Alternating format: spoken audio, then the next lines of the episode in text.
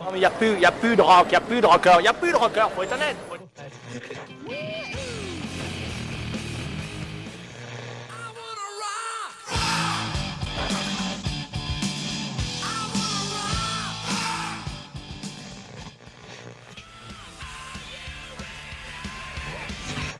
You'll never look at music the same way again.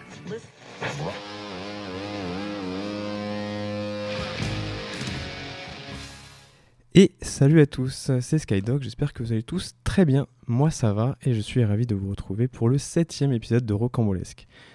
Alors aujourd'hui on va parler de folk rock, on va parler du coup de Bob Dylan, de Simon Garfunkel, de Neil Young. Ça va être un épisode donc euh, plutôt calme, ça va être acoustique.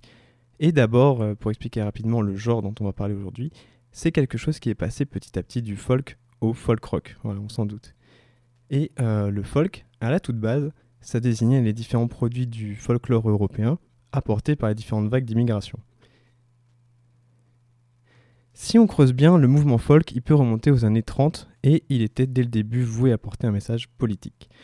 L'objectif, c'était évidemment de parler d'une très dure réalité sociale, puis le folk rock a émergé dans les années 1960 aux États-Unis et au Royaume-Uni.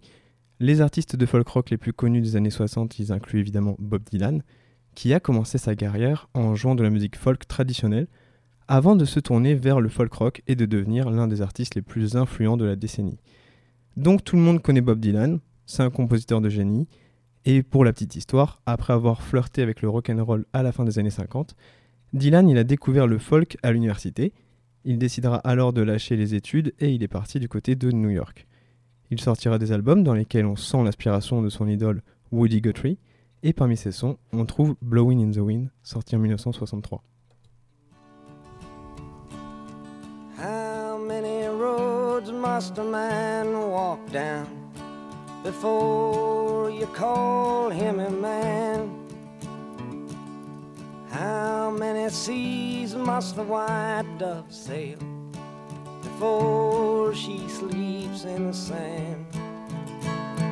And how many times must the cannonballs fly before they're forever banned? The answer, my friend, is blowing in the wind. The answer is blowing in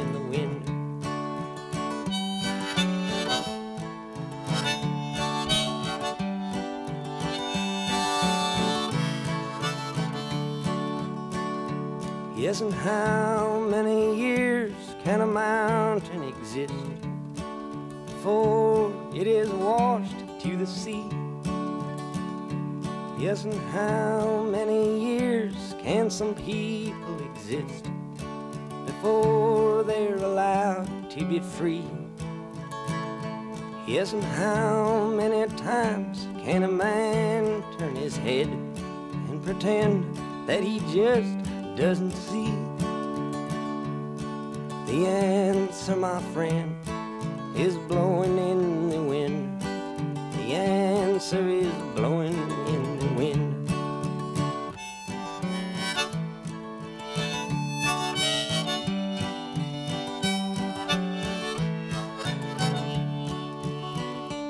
Yes, and how many times must a man look up before he can see the sky?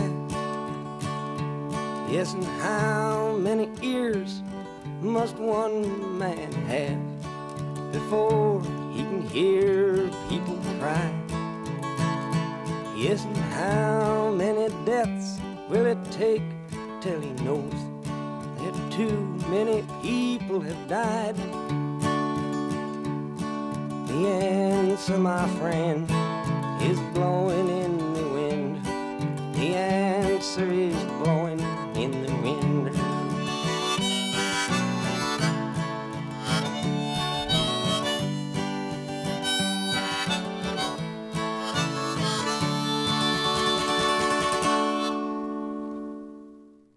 Voilà, Blowing in the Wind de Bob Dylan. Et on continue donc euh, à parler de folk rock ce soir. Et euh, parler de l'histoire de la musique folk, c'est un peu parler de l'histoire du rock en soi. Le folk rock, une fois qu'il commençait à se faire une place, il a une influence très forte sur le rock. Petit à petit, ce genre hybride et improbable qu'est le folk rock, il commence à émerger et il s'ancre parfaitement avec l'esprit de la fin des années 60. C'est une musique qui est qualifiée d'authentique, politisée et sans exubérance. Et il faut aussi souligner euh, l'importance du groupe The Birds, qui ont popularisé le genre avec leur version de Mr. Tambourine Man de Bob Dylan, avec une guitare à 12 cordes. C'est à ce moment-là que l'on signe euh, la naissance du folk rock, et ce sont eux qui ont établi les bases de ce nouveau genre.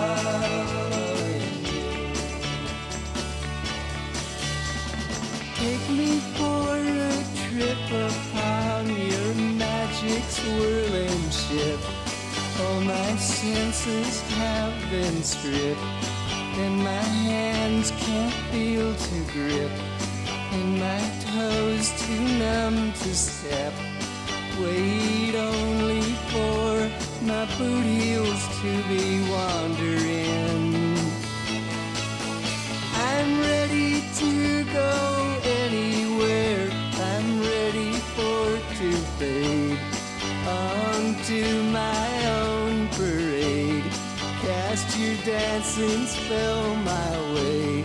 I promise to go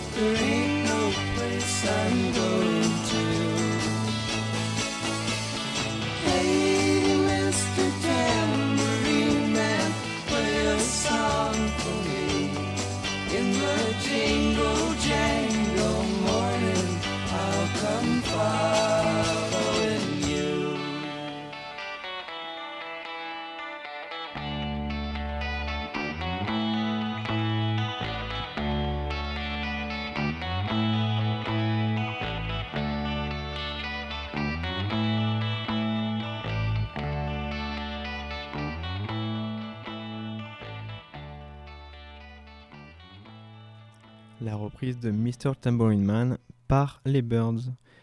Ce son, c'était l'une des meilleures réponses qui pouvaient être données par l'Amérique à la musique beat britannique. Parce que oui, l'Angleterre était aussi à fond sur ce style. Les Beatles, avec le titre You've Got to Hide Your, Love Away, et les Rolling Stones avec Get Off My Clouds, ont eux aussi eu leur période un peu Bob Dylanesque. Mais les Britanniques qui influencèrent le plus le développement du folk rock, c'était les Searchers et les Animals. Les Animals, ils avaient justement connu le succès avec leur titre racontant l'histoire d'une personne dont la vie tourne mal dans la ville de la Nouvelle-Orléans. Je parle évidemment de The House of the Rising Sun.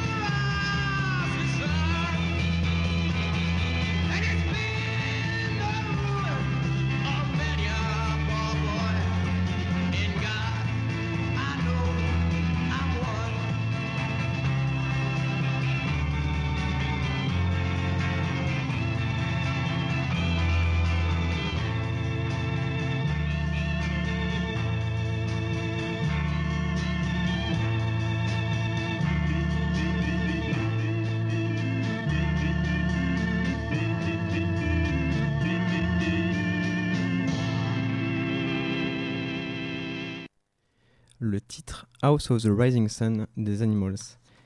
Donc on est encore au milieu des années 60, mais déjà le son folk en fait il commence à envahir la scène musicale et à partir du folk rock on verra apparaître une nouvelle scène de chanteurs, euh, auteurs, compositeurs comme Tim, Buckley, Neil Young euh, qui était le leader de Buffalo Springfield.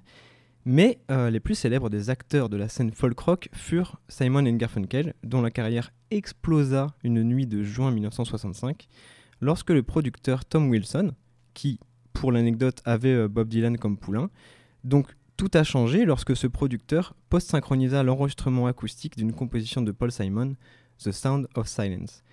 Ce titre sera en tête du hit parade aux États-Unis et il propulsera le duo vers le succès. On l'écoute tout de suite, suivi de Heart of Gold de Neil Young. Hello, darkness, my old friend. I've come to talk with you again. Because a vision softly creeping left its seeds while I was sleeping. And the vision that was planted in my brain still remains within the sound of silence. Restless dreams, I walked alone, narrow streets of cobblestone, neath the halo of a street lamp. I turned my collar to the cold and damp. When my eyes were stabbed by the flash of a neon light, it split the night touched the sound of silence. And in the naked light, I saw ten thousand people, maybe more. People talking without speaking people hearing without listening, people writing songs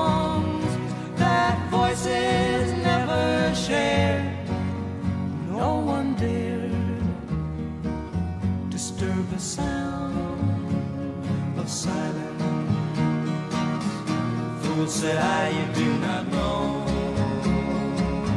Silence like a cancer grows. Hear my words that I might teach you. Take my arms that I might reach you. But my words, like silent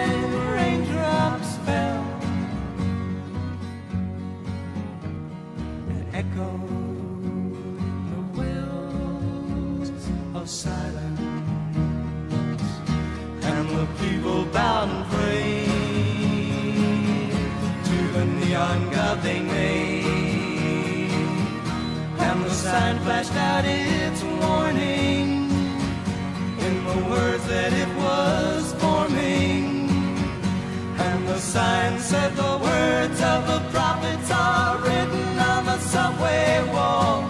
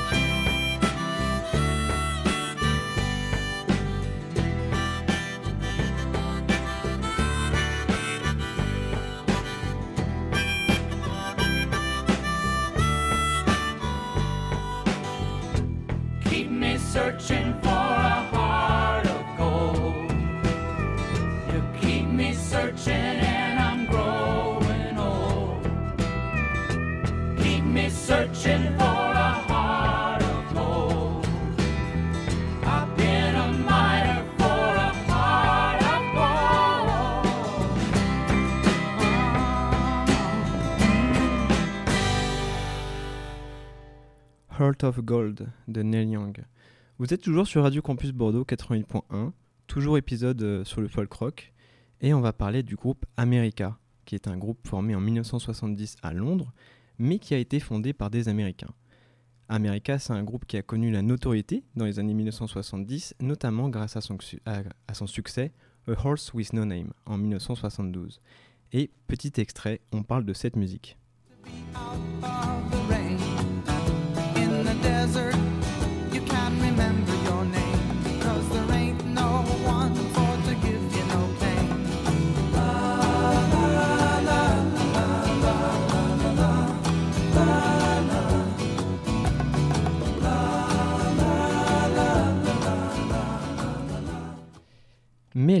Surtout parler de leur deuxième plus gros succès. Il s'agit du titre Lonely People.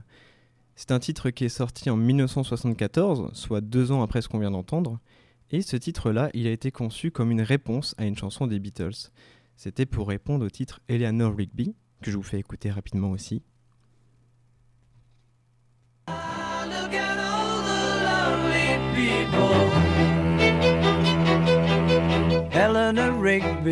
Picks up the rice in the church where a wedding has been. Lives in a dream, waits at the window, wearing the face that she keeps in a jar by the door. Who is it for?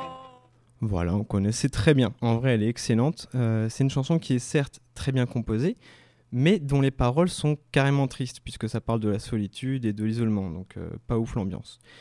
Et donc, euh, Dan Peake, du groupe America, il a voulu écrire une réponse optimiste à cette chanson. L'objectif, c'était de donner de l'espoir aux personnes qui se sentent seules, et c'est pendant la période de son mariage qu'il a écrit cette chanson avec pour objectif de dire aux gens se sentant seuls qu'il ne fallait pas abandonner. Et ça donne donc le titre Lonely People.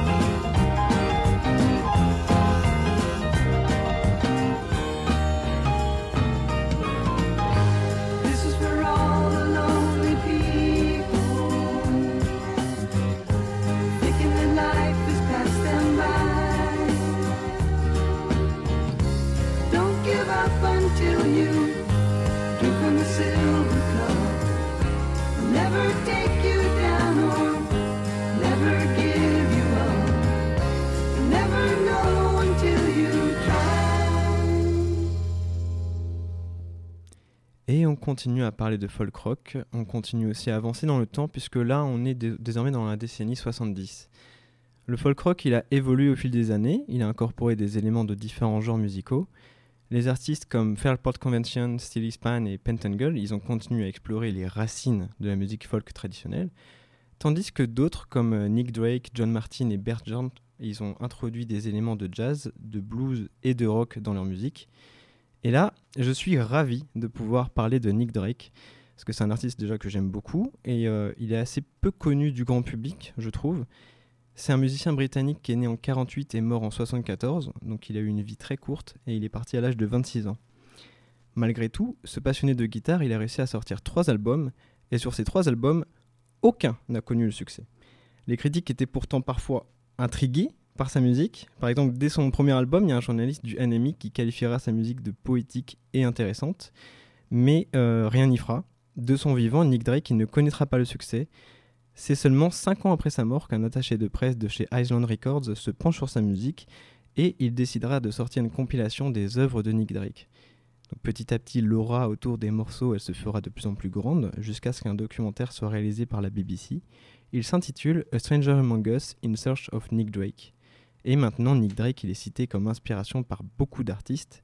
Il a une vraie importance sur la scène folk. Petit à petit, il a eu une célébrité posthume en fait. Et on écoute Pink Moon, issu de son ultime album.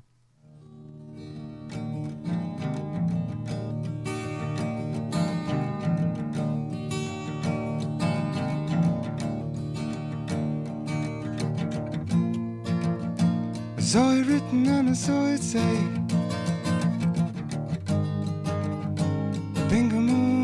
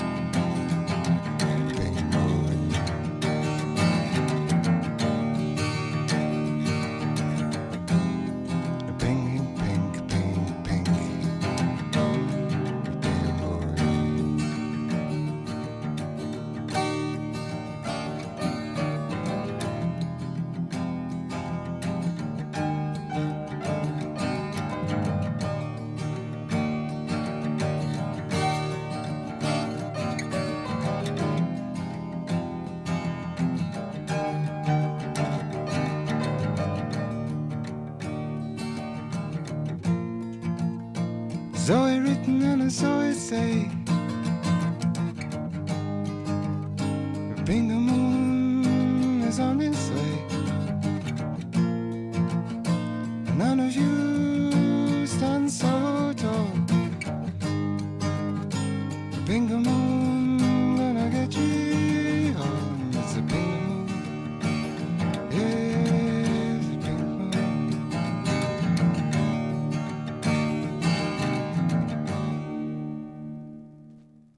Et on continue à avancer tranquillement euh, dans la chronologie de l'histoire du folk rock. On est déjà dans les années 80 et au cours des années 80 et 90, le folk rock il a continué à évoluer en incorporant des éléments de la musique euh, pop et de la musique alternative avec des, artistes comme REM. Et euh, pour faire un lien avec Nick Drake, dont je vous parlais juste avant, sachez que Peter Buck de REM, il a très souvent cité Nick Drake comme inspiration pour sa musique. Et euh, pour l'épisode de ce soir où l'on parle de folk rock, puisque c'est un groupe qui a vraiment ramené sur le devant de la scène l'authenticité de la folk, mais euh, REM en fait ils étaient quand même plus rock. Et là je vais pas vous parler de euh, Losing My Religion, non. Là on va parler de l'album suivant, Automatic for the People. C'est un album qui se voulait plus rock que le précédent et il sera qualifié par le Melody Maker comme semblant aller vers une encore plus tortueuse introspection. Voilà, c'est comme ça qu'ils l'ont qualifié. En même temps, il faut dire qu'il évoque les thèmes de la mort et du deuil inspirés par ce sentiment de devenir trentenaire. Voilà, il avait vraiment très peur de vieillir. Et pour l'anecdote, dans cet album, plusieurs chansons contiennent des arrangements de cordes écrits par le bassiste de Led Zeppelin, John Paul Jones. On écoute donc Drive, le premier morceau de ce qui est considéré comme le meilleur album du groupe par de nombreuses critiques et par le groupe eux-mêmes.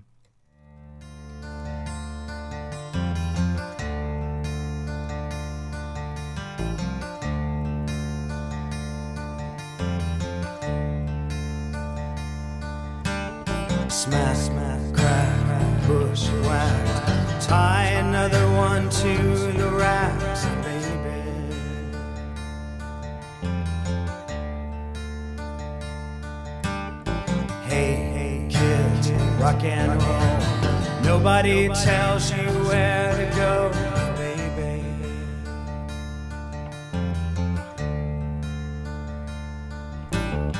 What if I ride?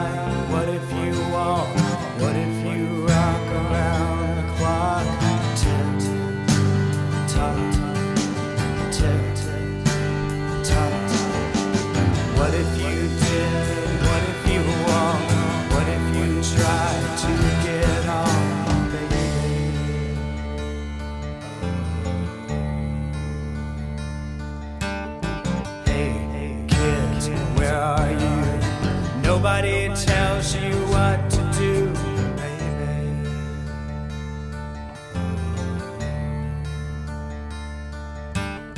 Hey, hey, kid, shake a leg. Maybe you're crazy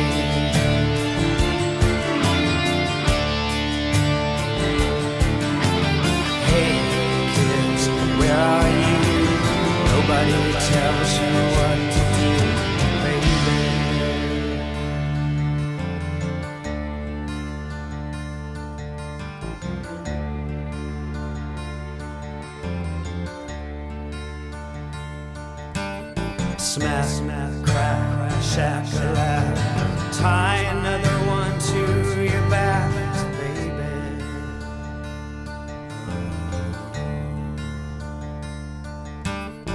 Hey, hey, rock and roll.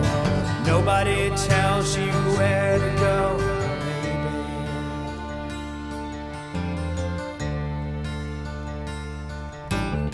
Maybe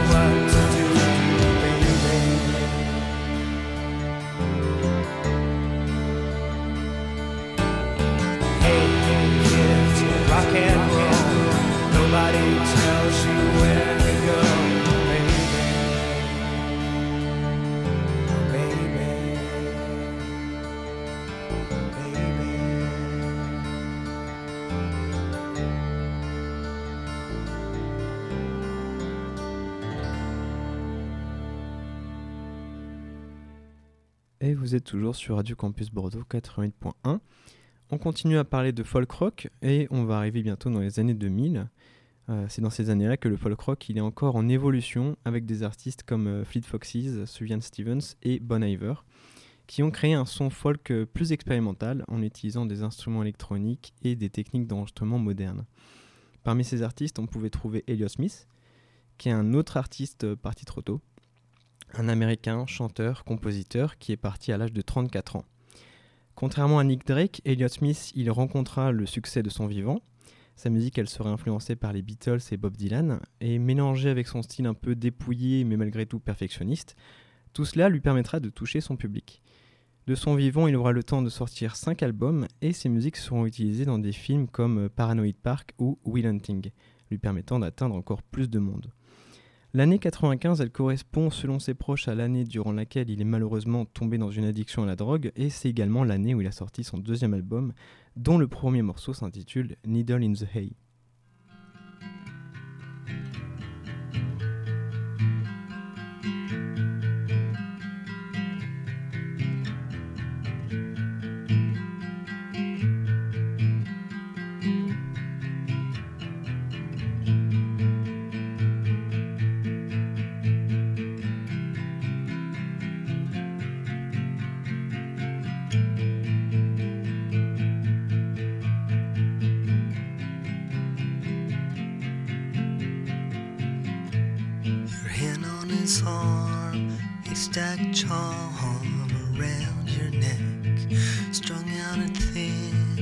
Calling some friend, trying to cash some check. He's acting dumb, that's what you've come to expect. Needle in the hay,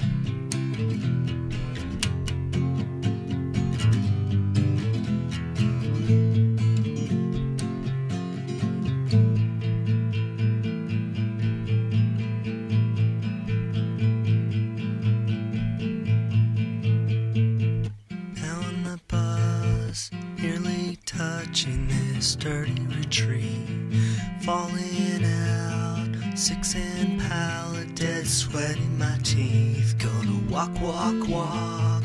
Four more blocks plus the one in my brain. Down, downstairs to the man. He's gonna